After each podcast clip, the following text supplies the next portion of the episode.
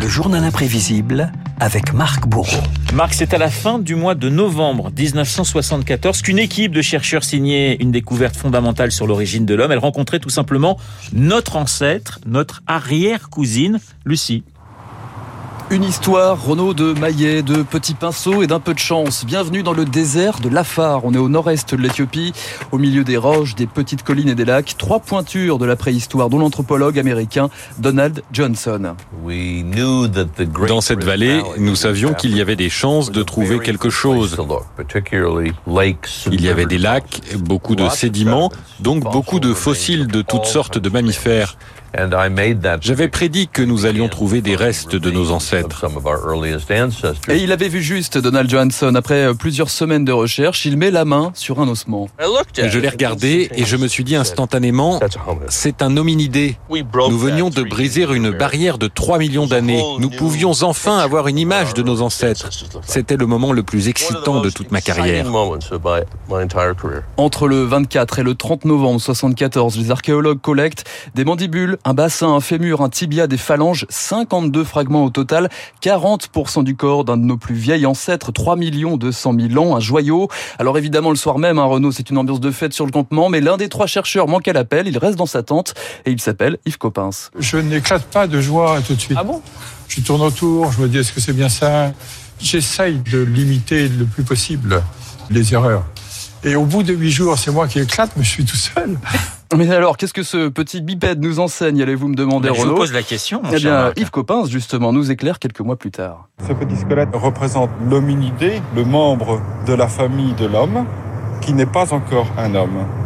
Juste avant l'homme. Il faut attendre seulement 100 000 ans pour trouver le squelette suivant. C'est une découverte tout à fait extraordinaire. Une découverte dans l'Est de l'Afrique, justement, qui explique aussi un basculement fondamental. Comment sommes-nous passés du singe à l'homme? Une histoire de géographie et de climat, il y a 8 millions d'années. Renaud, arrêtons-nous un instant et écoutons les explications du professeur Coppens. Vous allez voir, c'est passionnant. Imaginez l'Afrique euh, équatoriale, qui va de l'Atlantique à l'océan Indien. Nos petits ancêtres sont là, ils sont quadrupèdes, ils ont un petit cerveau, ils se redressent de temps en temps. Et puis l'Afrique La population se trouve divisée en deux îles. Les précipitations continuent à l'ouest et pleuvent de moins en moins à l'est.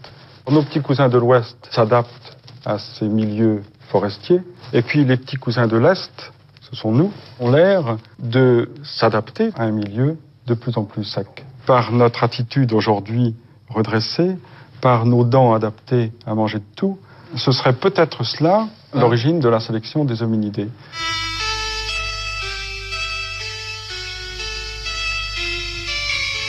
Et on en vient, Renaud, à cette autre question fondamentale, fatidique. Vous me voyez Ah, venir. je vous vois venir à 3 km. Mais pourquoi cet australopithèque s'appelle Lucie Vous brûlez de nous donner la réponse, je le sens. Laissons quand même Yves Coppens nous répondre. Elle s'appelait au départ AL 288, pas très élégant. Hein. Le soir, euh, on marque les fossiles pour ne pas les perdre. Donc on met AL 288 1, AL 288 2. Et en faisant ça, ce qui n'est pas très drôle, on écoute euh, de la musique. Et le jour où on a trouvé le, le bassin, on s'est dit, mais c'est une fille, c'est une fille. Et 288 est devenu Lucie parce qu'on écoutait une cassette des, des Beatles.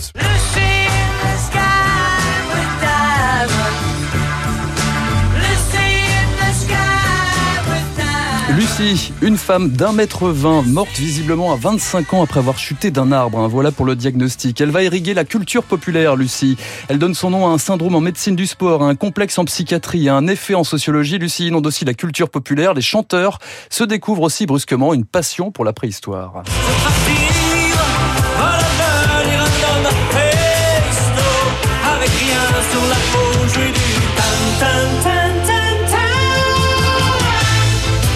Veux redevenir un homme c'est. Polnareff, non Effectivement, Ouais. Michel Polnareff en 1981. Lucie, c'est aussi une référence dans le cinéma et la littérature, comme le raconte Yves Coppens. Je reçois toujours des, des, des poèmes, j'en ai reçu encore euh, il n'y a pas très longtemps, des poèmes ou des chansons ou des, des romances Ouais. euh, dont Lucie est le- l'héroïne. Alors depuis 74, Lucie est dépassée par un autre ancêtre, Toumaï, découvert au Niger, son âge 7 millions d'années. Le puzzle de l'histoire de l'humanité est donc loin d'être terminé. Yves Coppens n'a qu'une certitude, nous ne descendons pas du singe, mais nous descendons d'un singe.